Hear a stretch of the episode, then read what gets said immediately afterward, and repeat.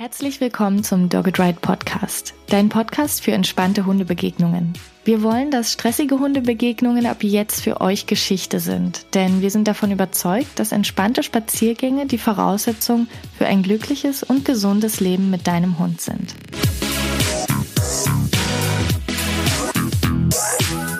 Wann musstest du dir das letzte Mal einen Spruch über deinen Hund und dich anhören? Auf dem Spaziergang? Von Familienmitgliedern, die es gut meinten? Wenn dein Hund in Begegnungen nicht immer entspannt ist, dann musstest du dir bestimmt schon einiges anhören.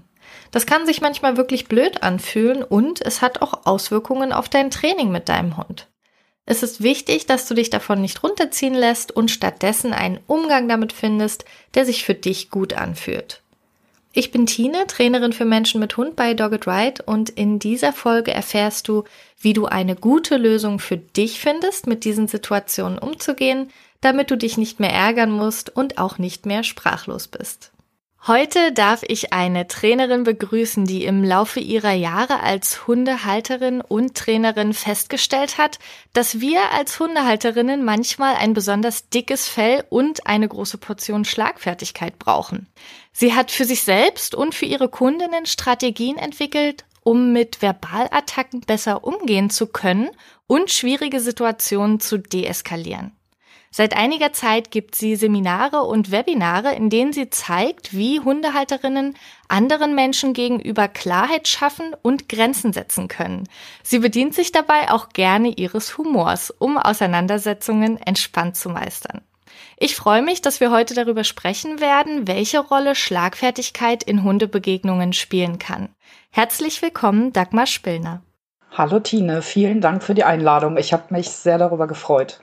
Ja, ich freue mich auch, dass du da bist. Es ist ja ein sehr, sehr spezielles Thema, mit dem man vielleicht erstmal gar nicht rechnet, so als Hundehalterin in einem Hunde-Podcast über das Thema Schlagfertigkeit zu sprechen. Aber es ist ein sehr spannendes und wie ich finde auch sehr wichtiges Thema. Und um da direkt mal den Bogen zu spannen, was das denn alles miteinander zu tun hat, würde mich direkt mal deine persönliche Geschichte interessieren, wie du überhaupt zum Thema Schlagfertigkeit kamst und warum denn Hundehalterinnen zu dir in die Seminare und Webinare kommen und über Schlagfertigkeit lernen wollen. Ja, ich finde, das ist eine sehr berechtigte Frage weil das Thema natürlich nicht ähm, alltäglich ist im Hundetraining, sage ich jetzt mal. Ich bin im öffentlichen Dienst beschäftigt und habe auch, als ich meine Hundeschule vor 21 Jahren eröffnet habe, meinen Beruf nie aufgegeben. Das heißt, ich war immer stundenweise im öffentlichen Dienst tätig und habe ganz viele unterschiedliche Stellen dort bekleidet. Stellen, wo man ähm, sehr zufriedene und nette Kundschaft hat, also zum Beispiel im Standesamt als Standesbeamtin, da gibt es ganz wenig Beschwerden. Alle sind äh, fröhlich, weil sie heiraten.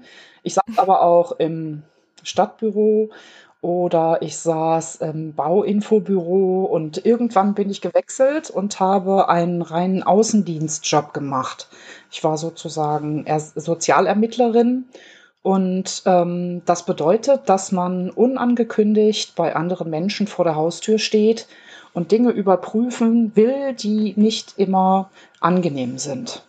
Und äh, in diesem Rahmen habe ich ganz viele Seminare von meinem Arbeitgeber bekommen wo es um Deeskalation ging, um Schlagfertigkeit, um Rhetorik und manche waren gut, andere waren schlecht. Ich hatte zum Beispiel einmal ein Seminar, da ging es um Eskalation. Der Trainer und ich, wir waren uns einig, das kann ich besonders gut. Und dann haben wir, ähm, oder dann habe ich einfach festgestellt, dass ähm, Dinge, die mir dort vermittelt worden sind, dass ich die ganz gut benutzen kann, auch für meine Kunden in der Hundeschule. Also es war sozusagen eine Win-Win-Situation. Denn ähm, Hundetraining bezieht sich ja nicht nur auf äh, das Training des Hundes oder die Anleitung des Menschen, der einen Hund trainiert, sondern im Lauf der Zeit kommt es zu sehr vielen privaten Kontakten auch. Die Leute erzählen dir einfach, was zu Hause passiert, was auf den Spaziergängen passiert. Und ein großes Thema war immer, was Hundehalterinnen und Hundehalter sich äh, unterwegs antun, wenn sie sich begegnen. Also es gibt sehr wenig Solidarität und ähm, dieses Hundebegegnungsthema, was ihr ja auch in dieser Reihe aufgreift, das ist bei meinen Kunden natürlich auch brandaktuell immer. Und dann habe ich festgestellt, dass ähm, viele Strategien, die mir an die Hand gegeben worden sind, um mit Menschen zu kommunizieren, genauso gut geeignet sind für meine Kundschaft. Und dann starte ich immer Versuchsballons und das sind dann natürlich meine eigenen Kunden, mit denen ich dann ein Training abgehalten habe. Und das hat mir nicht nur Spaß gemacht, sondern die Rückmeldungen waren positiv. Und dann habe ich gesagt, okay, damit kann ich mich unter Menschen trauen und habe angefangen und habe das angeboten, auch in anderen Hundeschulen oder in Hundevereinen. Und ähm, ja, das ist ganz toll aufgenommen worden. Ich kann mich nicht beklagen. Ja, sehr schön. Ja, das entsteht ja irgendwie auch aus so einem gewissen Leidensdruck heraus. Ne? Ich finde, du hast es toll formuliert, was HundehalterInnen sich gegenseitig antun. Denn eigentlich sitzen wir alle im selben Boot und ich erlebe hier bei mir in der Umgebung gerade ganz viel Solidarität, ganz viel sich gegenseitig anlächeln, den Hund anleihen, wenn man einen fremden Hund sieht. Und das sind ganz viele schöne Momente, aber ich kenne es eben auch anders und ich weiß, wie unangenehm das sein kann und ich weiß auch, wie es den Kundinnen geht, die zu uns ins Training kommen und denen das entweder peinlich ist, die sich hilflos fühlen, die sich richtig attackiert fühlen. Und ja, das fühlt sich einfach wirklich blöd an. Und mich würde mal interessieren, wie, welche Erfahrungen du denn gemacht hast, wie sich das negativ auswirken kann, wenn ich mich jetzt nicht damit auseinandersetze. Wenn ich also sage, ach ja, meine Güte, ist halt so, ich konzentriere mich aufs Hundetraining und äh, das ist irgendwie emotionaler Quatsch oder so, wenn ich mich jetzt damit auseinandersetzen würde, wie ich mit diesen anderen Menschen agiere. Was kann das für negative Folgen haben? Ich kenne es, wie gesagt, von mir persönlich, dass es sich einfach blöd anfühlt, aber du hast ja dann noch mit viel mehr Menschen ganz konkret über dieses Thema gesprochen. Ja, habe ich tatsächlich. Und ähm, das ist ein, oder das sind oft sehr emotionale Seminare, wo wir vorher schon festlegen, dass was dort gesprochen wird, auch in diesem geschützten Raum bleibt, weil die Frauen sich, und es sind überwiegend Frauen, die ein solches Seminar besuchen, ähm, sich oft öffnen und Dinge erzählen. Also es ist auch tatsächlich noch nie bei reinen Hundebegegnungsgeschichten geblieben, weil wenn eine Vertrautheit da ist, dann erzählt man halt auch schneller aus der Familie oder ich sag mal so, die Angriffe, gerade wegen des Hundes, vielleicht hat man einen verhaltensoriginellen Hund oder man hat sogar einen aggressiven Hund oder man hat einen sehr ängstlichen Hund und man hat viele Einschränkungen im Leben und dann verletzt ähm, die Hundehalterin eine Aussage der eigenen Familie oder von guten Freunden viel mehr, als wenn jemand im Park etwas rüberruft. Und ähm, es kommen eigentlich zwei Gruppen von Menschen in die Schlagfertigkeitsseminare. Die eine Gruppe sind Leute, die sich für nicht schlagfertig halten und die das gerne ändern möchten. Und das ist auch dringend erforderlich, denn man kann sich natürlich selber belügen und sagen, das macht mir nichts. Aber wenn man noch über so einen Angriff nachgrübelt, und ich sage gerade, also man muss sich nicht nur vorstellen, dass das jetzt ein Angriff ist von einem anderen Hundehalter mit seinem Hund, sondern vielleicht sagt die beste Freundin irgendwas Negatives oder der Partner oder die Partnerin oder die Mutter, die Oma. Und ähm, dann erzählen mir immer wieder meine Teilnehmerinnen, dass sie den ganzen Abend eine ganze Woche noch nach Jahren darüber nachgrübeln und ich arbeite in den Seminaren mit Zetteln, auf die wir solche Angriffe ähm, aufschreiben. Und wenn den Leuten dann etwas einfällt, was zwei Jahre her ist, dann weiß ich einfach, dass das nicht abgearbeitet ist. Und das, ähm, ja, das Dumme an unserem Körper ist, dass wir noch so ein uraltes System haben. Also wir haben praktisch ein Stammhirn, das sitzt hinten und das ist eigentlich ähm, dazu da, um uns vor realen Bedrohungen zu schützen oder uns ähm, Strategien an die Hand zu geben. Und ich nehme dann immer das Beispiel Säbelzahntiger. Wenn ich dann mit meinem Fell bekleidet an einer Höhle stehe und ähm, es kommt ein Säbelzahntiger vorbei, dann ist es wichtig, dass ich nicht diskutiere, sondern dass ich entweder flüchte oder erstarre oder kämpfe. Das sind drei Strategien, die sind ziemlich sinnvoll, wenn man Säbelzahntigern begegnet. Und der Körper unterscheidet aber nicht, ähm, ob ein verbaler Angriff kommt oder ein tätlicher. Und dann werden wir nach hinten in unser Stammhirn geschleudert und suchen nach Strategien. Und immer wenn mir keine Antwort einfällt, weiß ich schon mal, und das ist ja eine wichtige Erkenntnis, dass ich in diesem Stammhirn bin.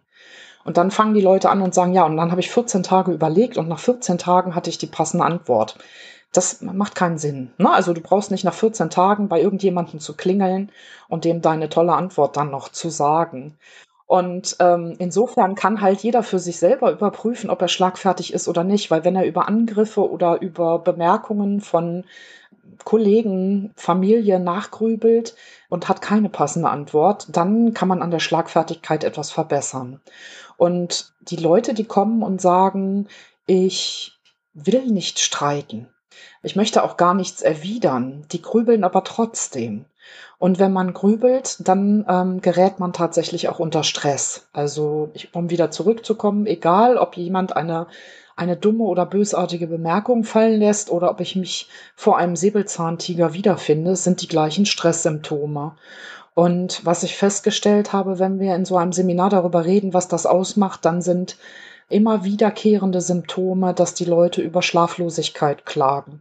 Also, dass sie noch äh, nachts wach liegen und darüber nachdenken, warum ihnen das immer wieder fährt oder was der andere mit der Aussage gemeint hat oder, ne, also, dass man sich schlecht fühlt. Die Leute sprechen über gestörtes Essverhalten. Die Variante, ich kann nichts essen, weil ich so gestresst bin und immer darüber nachdenken muss. Oder die Variante, ich esse zu viel, ich bin Frustesser, weil ich mich mit, äh, mit Essen tröste. Es kommt sehr häufig zu Magen- und Darmbeschwerden. Also, dass die Leute sagen, sie wachen mit Bauchschmerzen auf oder ihnen ist tatsächlich übel vor der nächsten, ähm, vor dem nächsten Parkspaziergang. Ne? Also, das sind so die tatsächlichen Klassiker. Und äh, was ich viele, viele Monate und Jahre nicht wusste, wenn ich sehr oft Opfer bin von verbalen Attacken, dann sorgt das tatsächlich nachweislich dafür, dass man vor lauter Stress auch Gehirnmasse abbaut. Und das ist dann immer so ein, so ein niedlicher Aspekt, dass ich meinen Teilnehmerinnen, die da sitze, dann sagen kann, also alles andere vorher, was ich aufgezählt habe, ist ja schon furchtbar. Ne? Das geht hin bis zu bis zu Hauterkrankungen, ne? dass die Leute vor lauter Stress eine Gürtelrose bekommen. Aber was gar nicht geht, ist Abbau von Gehirnmasse. Also wir brauchen tatsächlich unsere Gehirnmasse für den Alltag und dann sage ich immer meinen Teilnehmerinnen, also niemand hat irgendwas in eurem Gehirn zu suchen. Und wenn das kein Grund ist, um zu sagen, ich halte jetzt ein Stoppschild hoch, darum geht es nämlich, eine persönliche Grenze zu setzen, dann weiß ich auch nicht mehr. Also wenn diese Gründe nicht ausreichen, dass ich all das erdulde, weil andere Leute Giftpfeile abschießen, dann ähm, ja besuchen die in der Regel aber auch kein Schlagfertigkeitstraining. Ne? Die, die dahin kommen, die möchten schon was ändern. Und ich habe eben gerade am Anfang gesagt, es kommen zwei Gruppen, erstaunlicherweise. Ich hatte immer nur mit denen gerechnet, die nicht schlagfertig sind und es gerne werden würden.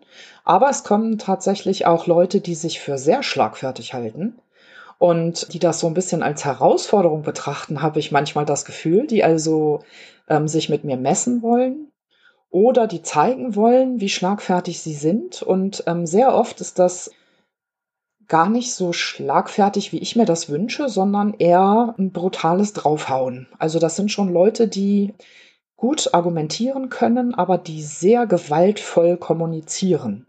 Und das ist äh, nicht mein Anliegen. Das möchte ich nicht. Also ich möchte die Lebenssituation für die Leute, die zu mir kommen, nicht verschlechtern. Ich möchte sie verbessern.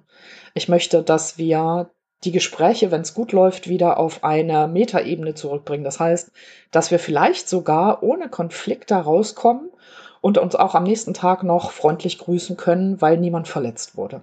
Genau, das habe ich mich nämlich gerade auch gefragt, was mit, mit diesen Menschen ist, die vielleicht mit einer anderen Intention reinkommen. Aber erstmal möchte ich sagen, dass ich mich gerade so freue, dass du diesen Raum bietest für Menschen, die dieses Anliegen haben und die sagen, ich wünsche mir so sehr schlagfertiger zu werden und ich wünsche mir so sehr mit diesen Situationen besser umgehen zu können. Oder vielleicht, ich weiß noch gar nicht, was mein Problem ist, aber ich weiß, dass ich mich gerade verdammt blöd fühle und ich will das ändern. Und das finde ich toll, dass du diesen Raum bietest, dass du diesen Menschen Rat und Hilfe bietest. Und da bin ich sehr froh, denn es ist dringend nötig in der Hundewelt, dass wir sowas bieten. Von daher finde ich das erstmal richtig klasse.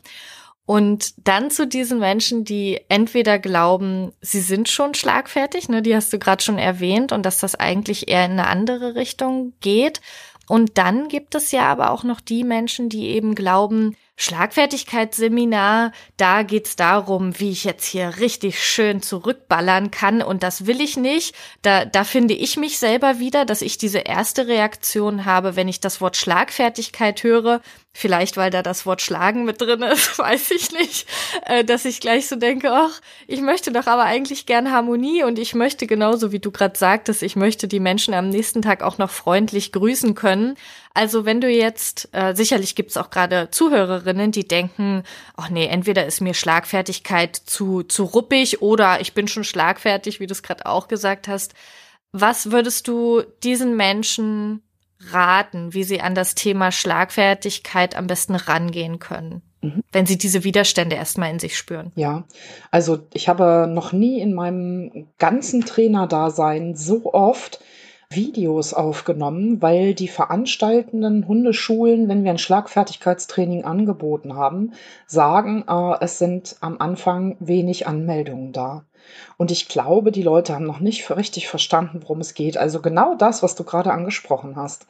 Und wenn ich dann ein Video aufnehme, dann möchte ich gerne die, die die nicht schlagfertigen Teilnehmerinnen, die oft auch sehr schüchtern oder introvertiert sind oder äh, im Grunde ganz nette Zeitgenossen. Also wirklich ähm, zauberhafte Menschen lerne ich da kennen, die sehr respektvoll mit anderen umgehen und dann kann ich in solchen Videobotschaften immer noch mal ausführen, dass Schlagfertigkeit das Wort täuscht. Das, was du gerade gesagt hast, man hat sofort eine, eine Assoziation zum Thema zurückschlagen. Also, ne, wieder ähm, Auge um Auge, Zahn um Zahn. Da hat jemand einen blöden Spruch gemacht und jetzt muss ich den unter die Grasnarbe arbeiten, verbal.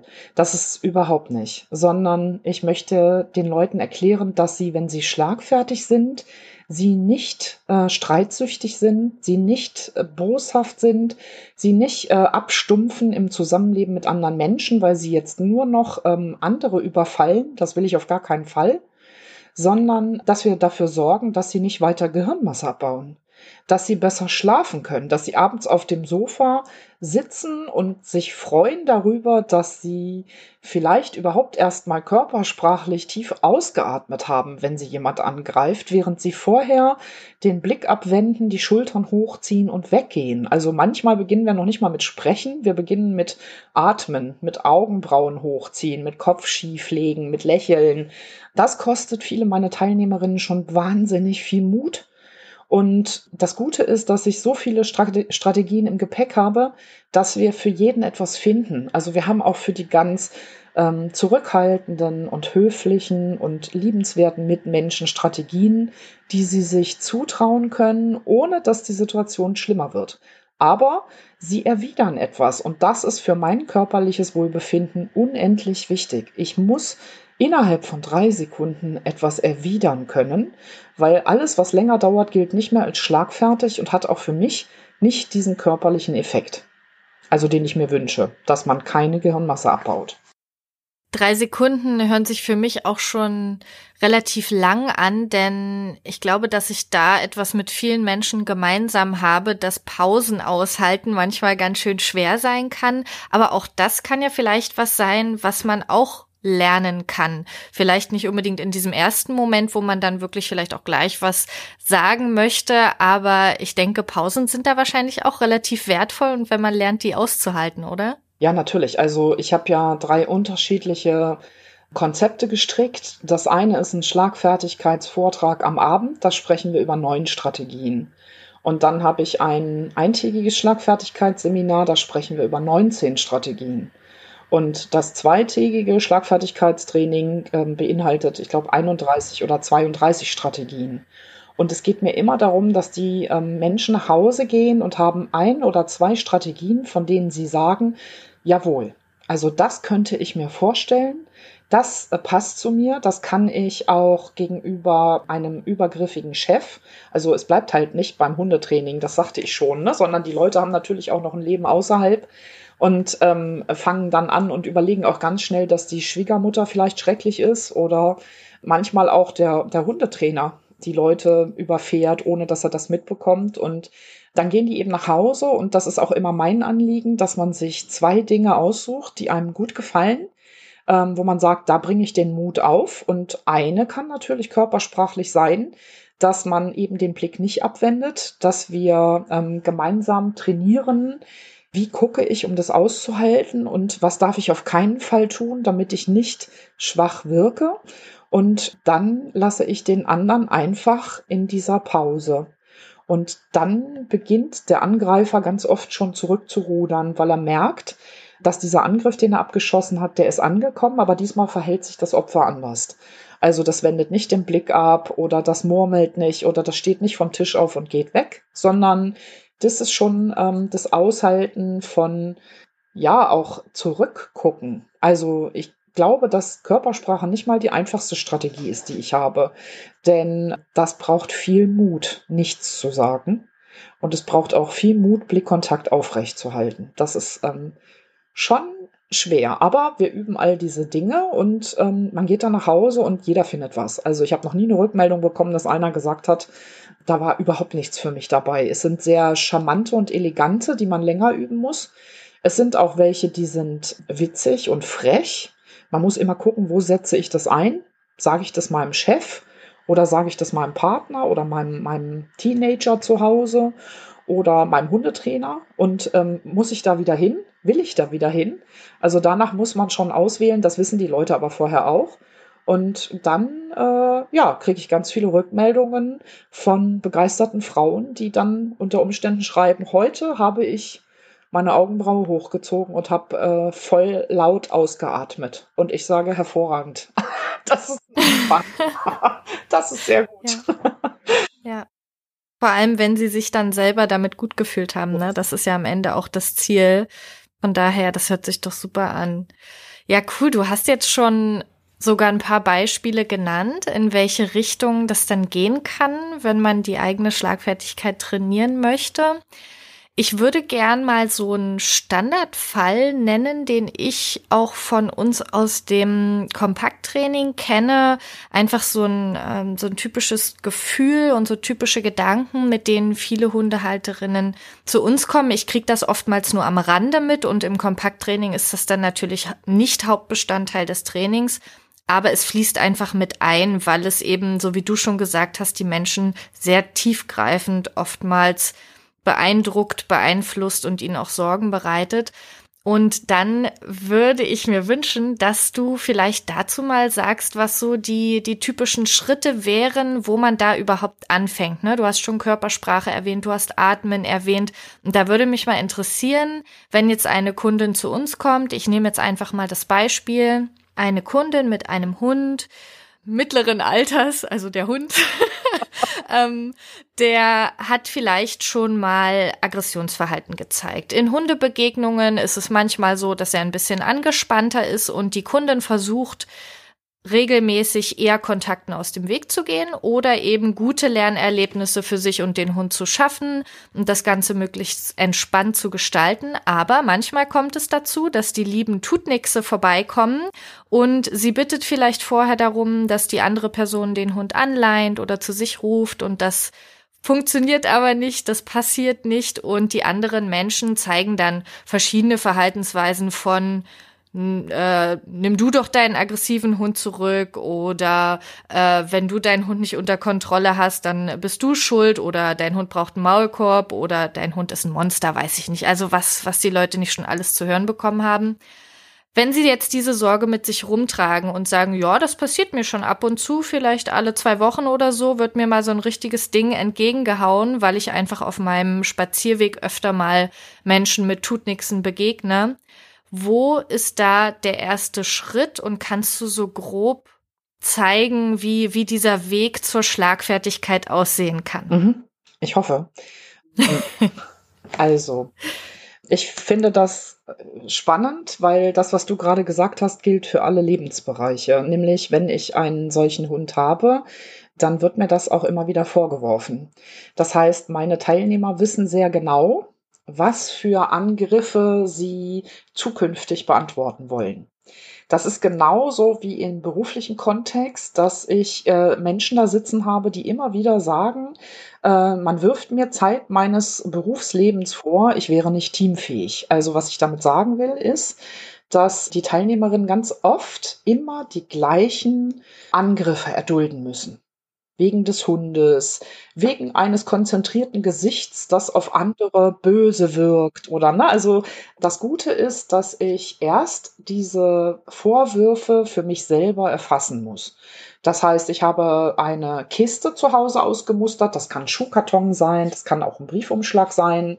Und gemeinsam mit meinen Kindern haben wir die beschriftet und da steht drauf Kacke, Müll, Mist, Dreck, Unverschämtheit und da landen geschriebene Kärtchen drin, wo Angriffe draufstehen, also die man mir gemacht hat, über die ich mich geärgert habe und äh, bei denen ich sprachlos war. Das ist nämlich auch eine, eine äh, spannende Erkenntnis, dass Schlagfertigkeitstrainerinnen äh, ganz oft sprachlos sind. Das heißt, es begegnen dir so viele unterschiedliche Menschen und du wirst immer mal wieder mit Vorwürfen konfrontiert, die dich einfach ins Hinterhirn katapultieren und dann steht man wieder erstarrt da und weiß es nicht. Und sowas passiert mir immer nur einmal, weil dann nehme ich meine Scheißkiste, so heißt die, die zeige ich auf dem Seminar. Und diesen furchtbaren Vorwurf, auf den mir nichts eingefallen ist, den schreibe ich auf und den stecke ich dann in diese Kiste oder in diesen Briefumschlag. Dann ist erstmal klar, dass ich mich zukünftig damit beschäftige. Und dann beginne ich und gucke meine Skripte durch. Was gibt es alles für Strategien? Wenn das nochmal auftaucht, möchte ich witzig antworten? Möchte ich ähm, die Leute auch niederknüppeln? Möchte ich sachlich bleiben? möchte ich souverän wirken, so dass das an mir abprallt. Und dann suche ich mir ein oder zwei schöne Strategien aus und schreibe die unter diesen Angriff. Und jetzt kommt ein ganz wichtiger Punkt. Man kann über Schlagfertigkeit unfassbar viel Informationen finden im Internet, in Büchern. Man kann sich das in dieser Podcast-Folge anhören. Man kann sich ähm, in Webinaren schlau machen. Es hilft alles nichts. Wenn man schlagfertiger werden möchte, muss man üben. Und dann empfehle ich, dass man sich mit dieser Scheißkiste in einen ruhigen Raum zurückzieht. Das Badezimmer, das Schlafzimmer, die Küche. Das liegt ja ganz an meinem, an meinem Umfeld. Und dann muss man diesen Angriff laut vorlesen und man muss seine ausgesuchten Antworten laut vorlesen. Das heißt, man muss sich selber sprechen hören. Es reicht nicht, dass die Leute mir zuhören, wenn ich Strategien vorschlage, sondern sie müssen sich das aussprechen hören. Und natürlich ist das am Anfang nicht elegant. Es ist nicht laut genug. Es ist nicht deutlich genug. Es ist nicht witzig. Und das ist alles einkalkuliert, sondern es heißt, mit jedem weiteren Mal, wo ich diesen Umschlag ziehe oder mit der Kiste ins Badezimmer gehe und diesen Vorwurf laut lese, kommen die Antworten, die unten drunter stehen, flüssiger, deutlicher, lauter. Und das ist tatsächlich die äh, betrübliche, ja, die betrübliche Nachricht in diesem Podcast, dass man nur schlagfertig wird, wenn man übt. Und dann sehe ich, dass die Leute am Anfang die einfachsten Strategien wählen aus dem Skript, die, wo ich nicht viel nachdenken muss und im Lauf der Zeit sagen, warte mal, da war doch noch so eine elegante, wo man so ein bisschen formulieren muss und dann suchen sie die raus und dann wird das viel geschmeidiger. Die Leute werden wortgewandter, sie erreichen ihre Ziele schneller. Also ich kriege ganz tolle Rückmeldungen. Äh, das müssten die ja nicht tun, aber ähm, dass sie am Anfang sagen, tatsächlich, ich habe nur geatmet und am Ende ist es so, dass man wirklich sagt, also die haben sich wirklich weiterentwickelt in, in ihrer sprachlichen Entwicklung. Das ist toll. Und damit man einfach vielleicht mal so ein Beispiel hat, damit die Leute nicht sagen, jetzt hat die wirklich viel geredet, ohne tatsächlich was an die Hand zu geben. Eine der Lieblingsstrategien meiner Teilnehmerinnen ist der Zwei-Silben-Konter. Der Zwei-Silben-Konter, wie der Name schon sagt, besteht aus zwei Silben. Die Liste, die ich habe, ist unendlich. Da stehen solche Wörter wie Oha oder Ach was oder eins meiner Lieblingswörter, Potzblitz. Und ähm, seit, ähm, seit ich eine äh, Pastorin im Training hatte, steht da auch Amen. Oder hört, hört, ja, ja.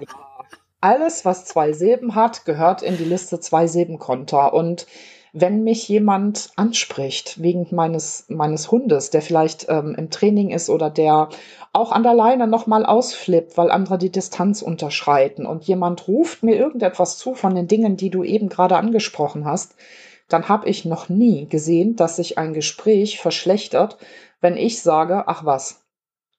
Oder Potzblitz. Und natürlich sagen die Leute, ich möchte aber, ich möchte aber andere Dinge sagen. Und ich sage, warte ein bisschen, gib dir Geduld oder nimm, nimm dir ein bisschen Zeit, um dich zu trainieren. Weil wenn du in so einer Situation Potzblitz innerhalb von drei Sekunden rausbekommst, dann ist das schon mal ein Start. Und wenn das regelmäßig klappt, dann kannst du bald zu einer Strategie übergehen, die etwas mehr Wörter verlangt. Weil eine andere Strategie ist, wenn mir Menschen total egal sind, dann gibt es etwas, das heißt glasklare Zustimmung.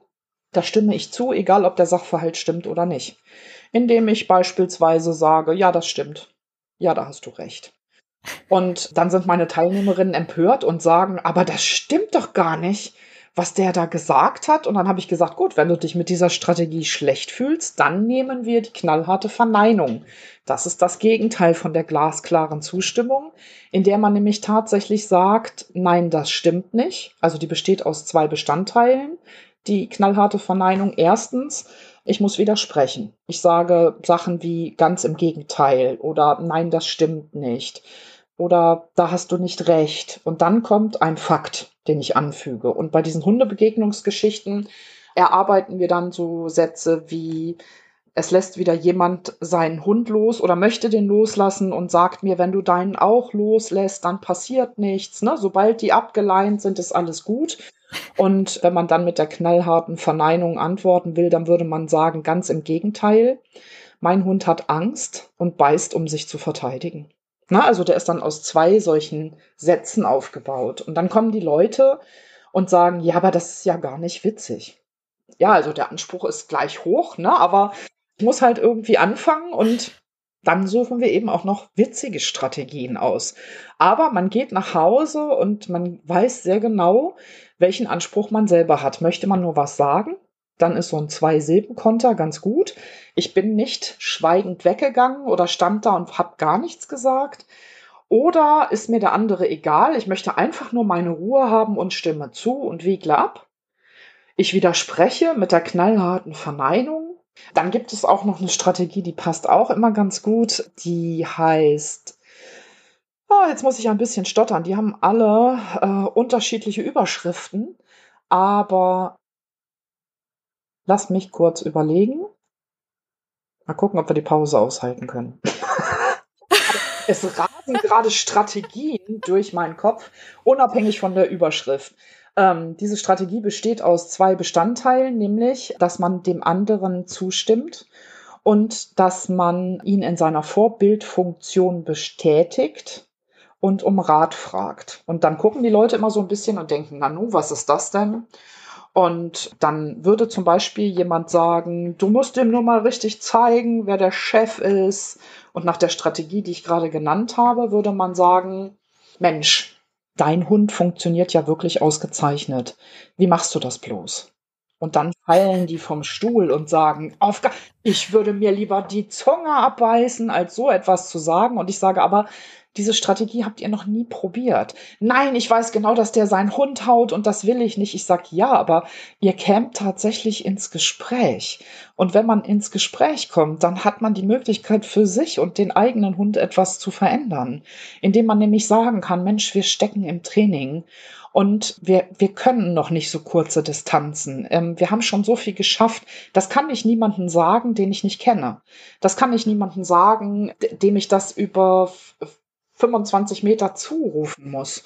Und das finde ich immer total erstaunlich, dass da Leute sitzen, die ganz friedlich sind und ganz freundlich. Aber wenn ich so eine Strategie vorschlage, und die ist nicht mal ironisch gemeint, also die kann ich nur anwenden, wenn ich das hinkriege, ohne Sarkasmus in der Stimme.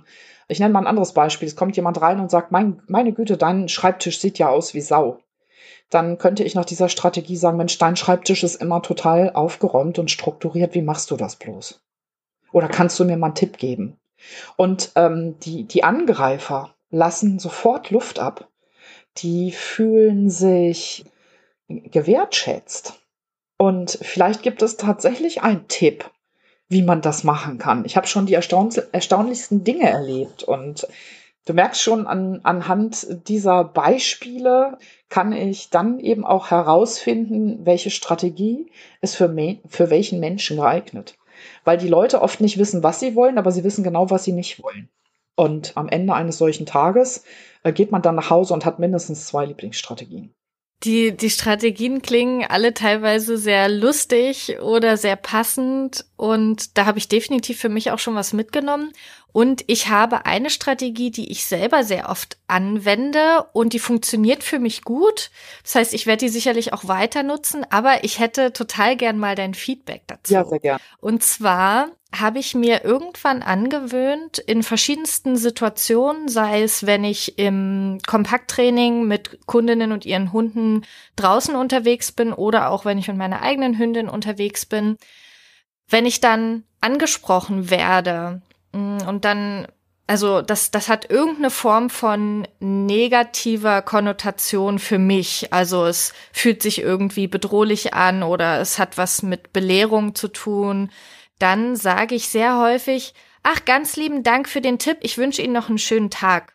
Und das hat sich für mich bewährt, weil ich was Freundliches sage. Ganz lieben Dank. Ne? Der, der Mensch wollte ja offensichtlich irgendwas loswerden und ich sage, ach, lieben Dank. Und ich möchte das dann aber oftmals für mich sehr schnell auch beenden teilweise einfach, weil ich mich aufs Training konzentrieren möchte mit den Kundinnen und einfach weitergehen möchte und da nicht ins Gespräch kommen möchte. Und deshalb sage ich dann, ich wünsche Ihnen noch einen schönen Tag. Und das funktioniert für mich gut. Hast du das in deiner Kiste in der Form auch drin? Gibt es da einen Namen für? Was, was denkst du über diese Variante? Ja, ich finde das total schön, weil du machst auf mich einfach einen sehr netten Eindruck. Und die jetzt Strategien aufzudrücken, mit denen du dich nicht gut fühlst, die vielleicht auch so ein bisschen konfrontationsreicher sind. Manchmal passiert das ja einfach. Das nützt mir nichts, wenn du draußen rumläufst und du traust dich nicht. Und ich habe zum Beispiel auch Strategien, die enden mit dem Wort Danke. Weil ich in dieser Situation wieder die Fäden in der Hand halte und das Gespräch beende. Und sowas ähnliches machst du da auch. Ne? Also du ähm, antwortest etwas sehr Freundliches, also du ähm, signalisierst ja deinem Gegenüber, dass du ihn überhaupt gehört hast. Du bedankst dich. Das ist ähm, eine Strategie, die ganz oft beim Angreifer die Luft ablässt, wie bei so einem Luftballon, in den man reinpiekt, weil die Leute, die ungefragte Ratschläge geben, ich sage immer, ungefragte Ratschläge sind auch Schläge, die wissen schon, was sie tun.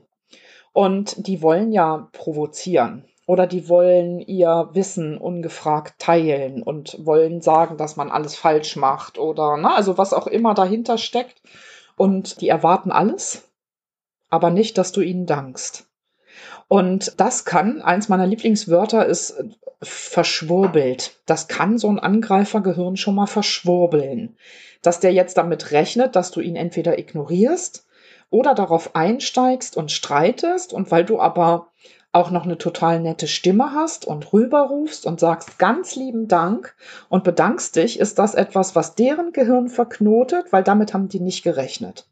Und auch dann ist das ein Überraschungseffekt? Fällt man nach hinten ins Stammhirn? Die überlegen noch drei Wochen darüber, äh, denken die darüber nach, was, ob das jetzt sarkastisch, ironisch gemeint war oder warum du dich bedankt hast oder sie fühlen sich gebauchpinselt. Und von daher, hör mal, alles, was funktioniert, darf man anwenden.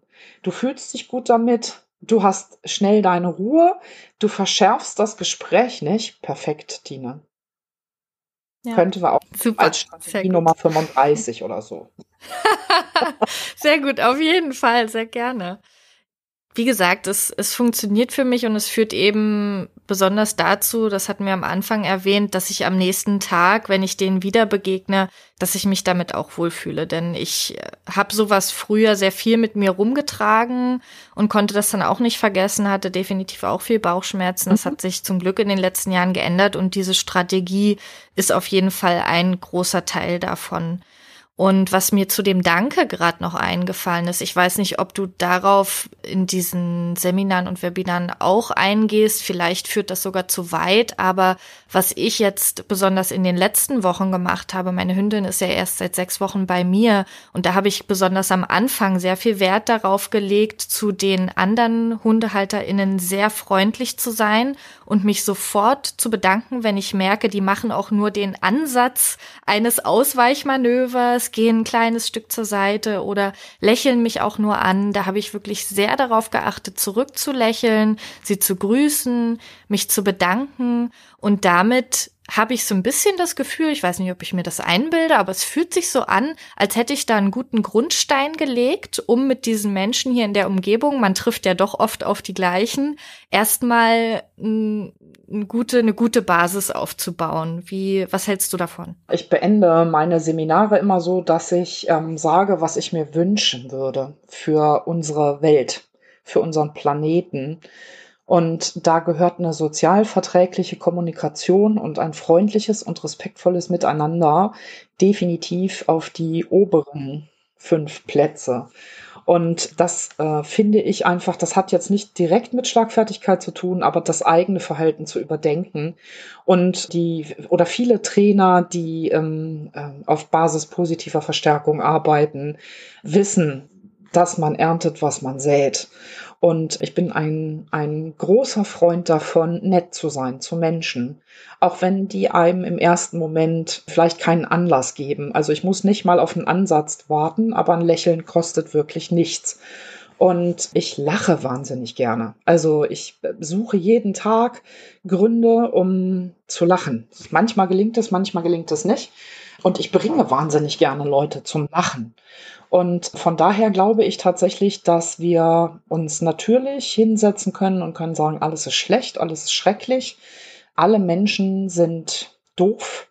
Oder man kann anfangen und kann sich die eigene Welt gestalten. Dazu gehört, wie ich denke, was ich denke und auch wie ich mich verhalte.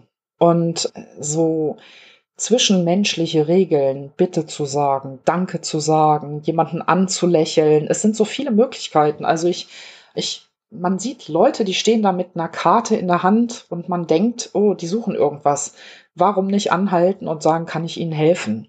Ich sehe so oft Menschen im Supermarkt, die fortgeschritten alt sind, die einfach ähm, ihr Geld zählen und dann an den Mandarinen vorbeigehen. Warum nicht einmal eine ein Netz Mandarinen spendieren. Also wir haben alle jeden Tag die Möglichkeit, unglaublich viel Gutes zu tun und die Welt zu verbessern.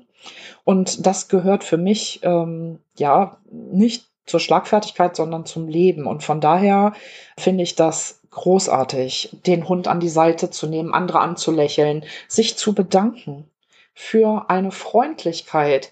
Wenn man sieht, wie oft Leute auf sozialen Medien posten, dass ihnen jemand einen Zettel zugeschoben hat, wo was Nettes draufsteht, oder der Paketbote was Nettes aufgeschrieben hat, oder dass jemand nett zu ihnen im Supermarkt war, im Straßenverkehr, oder ähm, glaube ich immer, wir können alle viel mehr tun.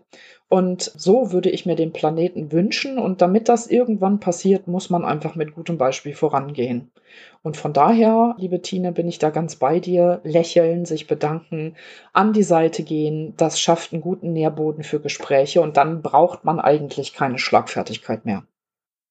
Ja, danke erstmal für das Feedback. Mir fällt aber zu den Beispielen, die du gerade genannt hast, ganz viele negative Beispiele ein. Und ich finde, das ist der perfekte Beweis dafür, dass man es selber beeinflussen kann, was man sieht, was man hört, worauf man den Fokus legt. Du hast Beispiele genannt von älteren Menschen im Supermarkt, von äh, Zetteln, die einem irgendwie zugeschoben werden und was dann auf sozialen Medien gepostet wird.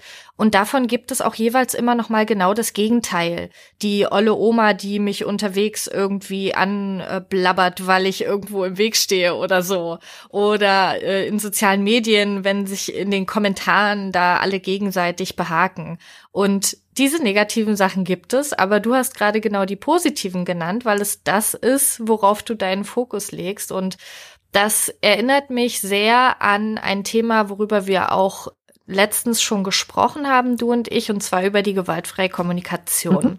Das ist was, das hat in den letzten sieben Jahren für mich sehr, sehr viel verändert, weil es ja nicht nur ein Kommunikationskonzept ist, sondern eigentlich sich auf die gesamte Sichtweise auf das Leben auswirkt. Ne? Diese, dieser Gedanke, dass man die Bedürfnisse anderer Lebewesen wahrnimmt und die Gefühle wahrnimmt. Und es ist einfach eine andere Form der Verbundenheit, wenn man sich klar wird, ich habe Bedürfnisse und Gefühle, andere Lebewesen haben das auch und alle unsere Handlungen werden dadurch geleitet und gesteuert, was wir für Bedürfnisse und Gefühle haben. Und ich hatte eine Schlüsselsituation gestern, da bin ich einem Herrn begegnet mit seinem Hund. Die habe ich hier bei uns schon sehr häufig gesehen und der hatte seinen Hund immer ohne Leine. Und das war für mich in der ersten Woche, als meine Hündin zu uns kam, war das der absolute Hassmensch, weil ich so große Sorge hatte, dass dieser Hund irgendwie zu uns kommt und irgendwas schief läuft und ich wollte doch so gern alles richtig und perfekt machen in dieser ersten Woche vor allem. Und es hat sich dann rausgestellt, der Hund war entspannt, meine Hündin war auch entspannt in diesen Situationen, das war alles okay. Aber als ich diesen Herrn gestern gesehen habe mit seinem Hund, war der an der Leine und der Mann wurde von seinem Hund kreuz und quer über die Wiese gezogen. Es war kein Halten mehr und das war irgendwie so ein cooler Typ, so der, der da, dem darf sowas eigentlich nicht passieren. Der ist dafür viel zu cool. Und dann habe ich so ein bisschen gedacht, na, ich glaube, ich kann mir vielleicht vorstellen, warum sein Hund auch so oft ohne Leine geht, weil es einfach mit fast nicht möglich ist und weil ihm das vielleicht auch unangenehm ist. Und da musste ich sofort auch an gewaltfreie Kommunikation denken, an diese Bedürfnisse und Gefühle und dass dieser Mann wahrscheinlich ein starkes Bedürfnis danach hat, mit seinem Hund irgendwie entspannt spazieren zu gehen. Das ist mit Leine fast nicht möglich oder ist eigentlich nicht möglich, so wie es für mich aussah. Deshalb lässt er ihn von der Leine ab und das kann dann manchmal für andere Hunde, Hundehalterinnen schwierig werden, weil der Hund dorthin läuft. Aber es fühlte sich irgendwie so schön für mich an zu verstehen, warum er das wahrscheinlich macht. Und das hat sich in den letzten sieben Jahren bei mir so entwickelt und das hat für mich dafür gesorgt, dass ich Situationen entspannter hinnehmen kann, weil ich eben die Bedürfnisse und Gefühle anderer Menschen dahinter sehe. Ich nehme an, dass das bei dir auch einen großen Einfluss auf das Thema Schlagfertigkeit und auch auf deinen Alltag als Hundehalterin hatte. Kannst du dazu noch kurz was sagen oder meinetwegen auch nicht nur kurz, wie sich das bei dir ausgewirkt hat? Ja, also ich habe durch die gewaltfreie Kommunikation erfahren von einer Kollegin, also meine Chefin, und die war für mich lebendes nee, war nicht, die ist für mich lebendes Beispiel, wie man das anwendet. Und ich bewundere das sehr. Ich habe zwei Wochenendseminare gemacht und das reicht, um so ein bisschen reinzuschnuppern. Also da ist man noch weit entfernt von Experte. Man versteht aber das System. Ich wollte gucken, ist das was für mich, weil ich hm, gar nicht esoterisch angehaucht bin. Überhaupt nicht. Ich bin eher so stehe mit beiden Beinen im Leben und ich ähm, spreche Dinge gerne so an, wie sie, wie sie für mich äh, sich in diesem Moment darstellen. Und trotzdem hat es unglaublich viel verändert, nämlich diese Tatsache zu sagen, wenn Leute dich angrätzen, dann hat das erstmal nichts mit mir zu tun, unter Umständen, sondern jeder ist der beste Mensch, der er in diesem Moment sein kann. Und dazu zählt ja auch die Erfahrung, die jeder gemacht hat, das, das Leben, die Krisen und das Bedürfnis in diesem Moment. Wir wollen alle gehört werden. Das ist für mich immer ganz wichtig, dass wenn Leute kommen und sich bei mir beklagen darüber, dass das Training, dass das alles überhaupt gar nicht funktioniert, so. Und sie haben sich, ne, so, dass ich dann früher immer gedacht habe, so du meine Güte, ne, also da musst du halt mal üben oder warum kommt die denn wieder, wenn das alles nicht geht? Und heute sehe ich viel deutlicher hinter den Leuten die Verzweiflung und die lange Geschichte des Trainings, die die teilweise mit ihren Hunden schon mitbringen und inklusive Trainerwechsel und sehr viel Geld, das sie ausgegeben haben. Und je mehr ich das erspüren kann und je mehr ich bei den Leuten bin, und das bin ich dann tatsächlich auch mit dem Herzen, dass ich dann sagen kann, mein Gott, ne, also du hast wirklich eine echt lange Leidensgeschichte hinter dir. Und was brauchst du jetzt? Damit du dich gut fühlst und damit wir mit dem Training starten können. Das sind so Sachen, die ich für mich abgeleitet habe. Ich hatte, das gebe ich auch ehrlich zu, als ich das erste Seminar besucht habe, ein bisschen Angst, dass gewaltfreie Kommunikation bedeutet, dass ich jetzt machen muss, was andere wollen. Oder dass ich immer zu allen lieb sein muss. Das könnte ich nicht. Und ähm, es war ganz anders. Also es hat äh, für mich mh, hm, selbst diese, diese wenigen Sachen, die ich äh, an zwei so Wochenenden, also ich glaube, da kann man sich Jahre mit beschäftigen, die ich für mich mitgenommen habe, waren so wertvoll. Und ich mag noch mal ein Beispiel nennen, über das ich sehr lange nachgedacht habe. Und zwar habe ich in allen Gelegenheiten oder zu allen Gelegenheiten früher zu meinen Kindern oder zu meinen Kunden gesagt, ich bin stolz auf euch. Und das war für mich ein Ausdruck großer Freude. Und ich glaube, die Mehrheit der Leute haben das auch genauso empfunden. Und irgendwann im Laufe dieses gewaltfreie Kommunikationsseminars, Seminarwochenendes ähm, wurde dann gesagt, dass man alleine mit dieser Aussage unterschiedliche Ebenen schafft. Also ich erhebe mich und bin stolz auf jemand anderen. Und das fand ich unerhört. weil ich das ja selber ganz oft benutzt habe. Und ich habe sehr lange darüber nachgedacht und habe irgendwann festgestellt, das ist so. Also man erwartet ein solches Lob von Trainern oder von Eltern oder von Leuten, die sich auf einer anderen Ebene befinden, nämlich in der Regel einer höheren. Und das hat nichts mit Augenhöhe zu tun. Und von diesem Moment an habe ich angefangen, wenn Leute irgendwas Tolles geschafft haben, stattdessen zu sagen, ich freue mich mit dir. Also wenn meine Kinder kommen und sagen, Mama, Mama, ich habe eine zwei in Mathe, dann sage ich nicht, oh, ich bin so stolz auf dich, sondern dann sage ich, Mensch, was für eine tolle Leistung. Ich freue mich total mit dir, dass du so eine gute Note gekriegt hast. Hervorragend. Und ich finde, das ist nur ein mini kleines Beispiel, aber man, man merkt, was eigentlich damit gemeint ist, nämlich Augenhöhe und, und wahrnehmen und zuhören und den anderen mit seinen Bedürfnissen erkennen, ohne dass ich mich selber verbiegen muss. Und da sind die Parallelen zum Hundetraining ja sehr groß. Ja. Also das, das finde ich das Schöne bei, bei diesem Thema, dass sich da sehr viel überschneidet und dass, wenn ich über Hundetraining lerne oder gelernt habe und parallel mich mit gewaltfreier Kommunikation beschäftigt habe, dass ich da eigentlich immer Parallelen ziehen, ziehen konnte und sich das so schön zusammengewoben hat in so ein schönes rundes Bild. Ich will jetzt nicht sagen, ich habe die Weisheit mit Löffeln gefressen, aber es fügt sich so zusammen und ich habe das Gefühl, ja, das fühlt sich gut an, so möchte ich die Welt sehen, so möchte ich andere Menschen sehen und so möchte ich auch Hunde sehen und so möchte ich mich in der Welt bewegen. Ich auch. Ja, genau. Ich würde gern noch auf etwas zurückkommen, was du gerade gesagt hast. Und zwar hast du gesagt, du bist mit dem Herzen beim Training dabei und du fragst die Menschen, wie kann ich dir helfen?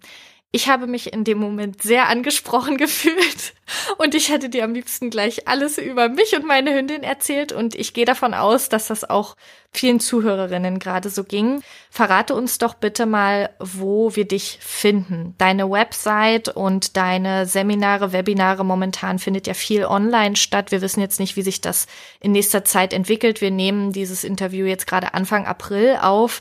Es wird ein bisschen später erscheinen, aber du wirst trotzdem weiter online verfügbar sein. Kannst du uns bitte sagen, wo die Menschen dich finden? Mhm. Also ich habe ähm, natürlich eine Homepage, das ist die Osteroda Haustierakademie.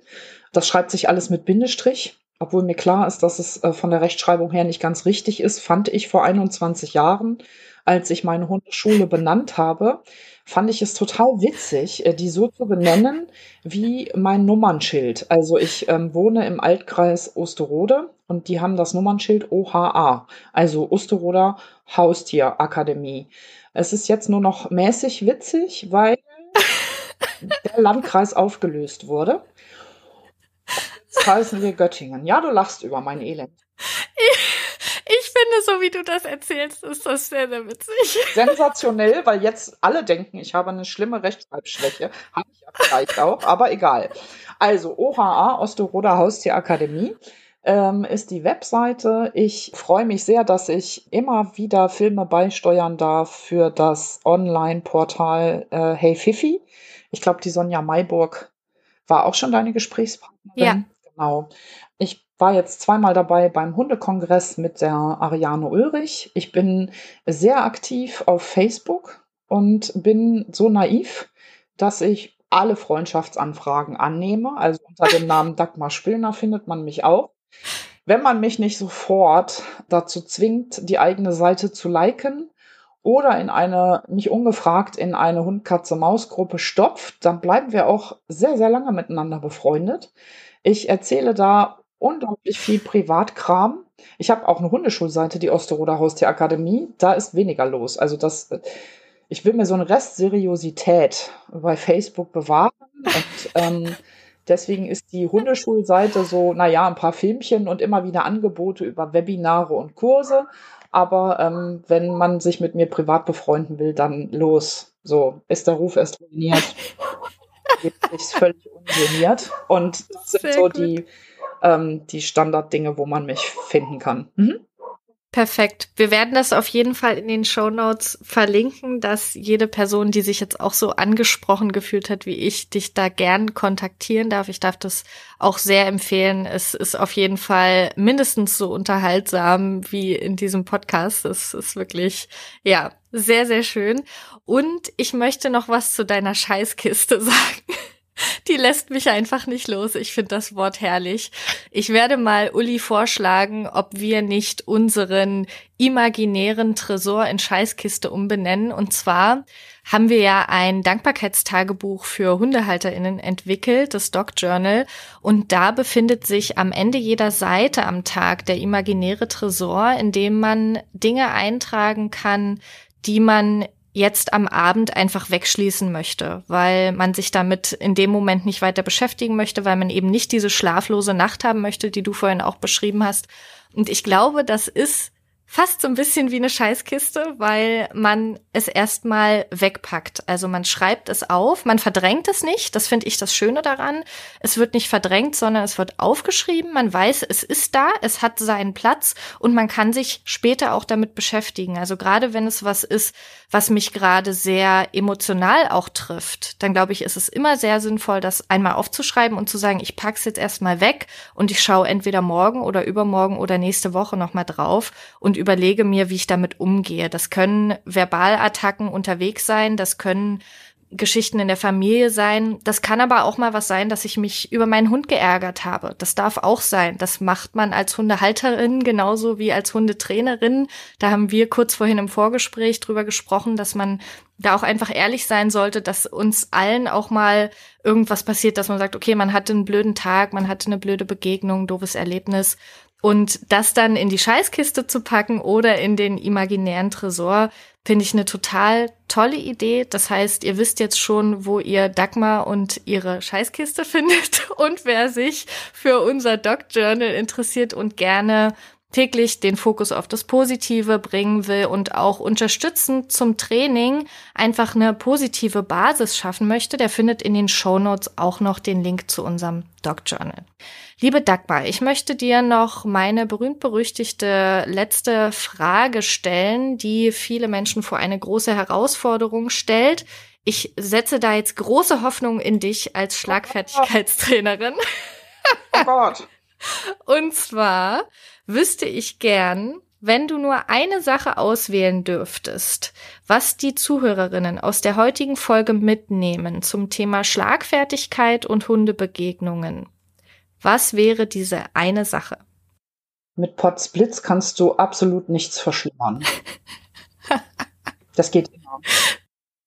Ja, sehr gut. Super, knallhart. Sehr schön. ich glaube, dass, äh, dass äh, die Quintessenz so aus einer Stunde, wenn sie das, wenn sie das mitnehmen und das kann man dem Chef sagen, dem Partner sagen, das kann man zur Not auch dem Hund sagen. Das kann man Leuten sagen, die pöbeln. Potzblitz kann man immer sagen. Und wenn sie nur das mitnehmen aus dieser einen Stunde, dann wäre ich voll zufrieden.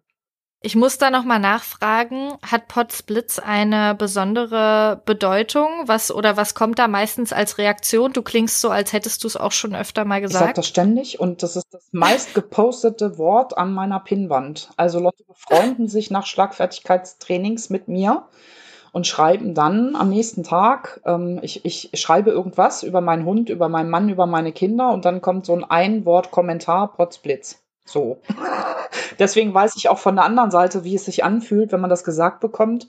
Nicht schlimm. Ich finde, es gibt so ein paar Wörter, die in Deutschland vom Aussterben bedroht sind. Firlefanz und äh, Potzblitz gehört auch dazu. Und mein persönlicher Feldzug ist, Potzblitz darf nicht aussterben. Und ähm, Potzblitz kann man auf viele Arten interpretieren, aber nicht, nicht aggressiv. Und äh, mehr Geschichte gibt es dazu eigentlich nicht. Ich mag das Wort. Firlefanz gefällt mir auch sehr ah. gut. Das vielleicht überlege ich mir das, ob ich das auch noch mhm. mal unterwegs anwende. Es gibt so eine Liste irgendwo im Internet von Wörtern, die aussterben und die sind alle großartig. Sagt mehr Firlefanz mhm. und Potzblitz. Ja. Du hast aber jetzt auch schon mehrere solcher Wörter erwähnt. Das heißt, ich glaube, wenn man sich bei dir mit, äh, mit dir bei Facebook befreundet, dann kriegt man da auch einiges an Input. Ja, wahrscheinlich. Mehr als man will, vermutlich. Ich schreibe auch über Sachen, wo die Leute immer sagen, oh Gott, zu viel Information, aber es, ich kann nicht anders so. Sehr gut. Dagmar, ich danke dir. Ich danke dir für alles, was du heute mit uns geteilt hast und alles, was du noch mit uns auf deiner Facebook-Seite teilen wirst. Vielen Dank, dass du dir die Zeit genommen hast. Alle Links zu Dagmar findet ihr auf jeden Fall in den Show Notes und ich bedanke mich ganz herzlich für deine Zeit. Sehr gerne, liebe Tine. Ich habe mich sehr gefreut über die Einladung und habe mit dir eine total kurzweilige Stunde verbracht. Ganz vielen Dank. Es war auf jeden Fall ein großer Spaß. Dankeschön. Das war der Dogged Ride Podcast, dein Podcast für entspannte Hundebegegnungen. Wir wollen, dass stressige Hundebegegnungen ab jetzt für euch Geschichte sind. Denn wir sind davon überzeugt, dass entspannte Spaziergänge die Voraussetzung für ein glückliches und gesundes Leben mit deinem Hund sind.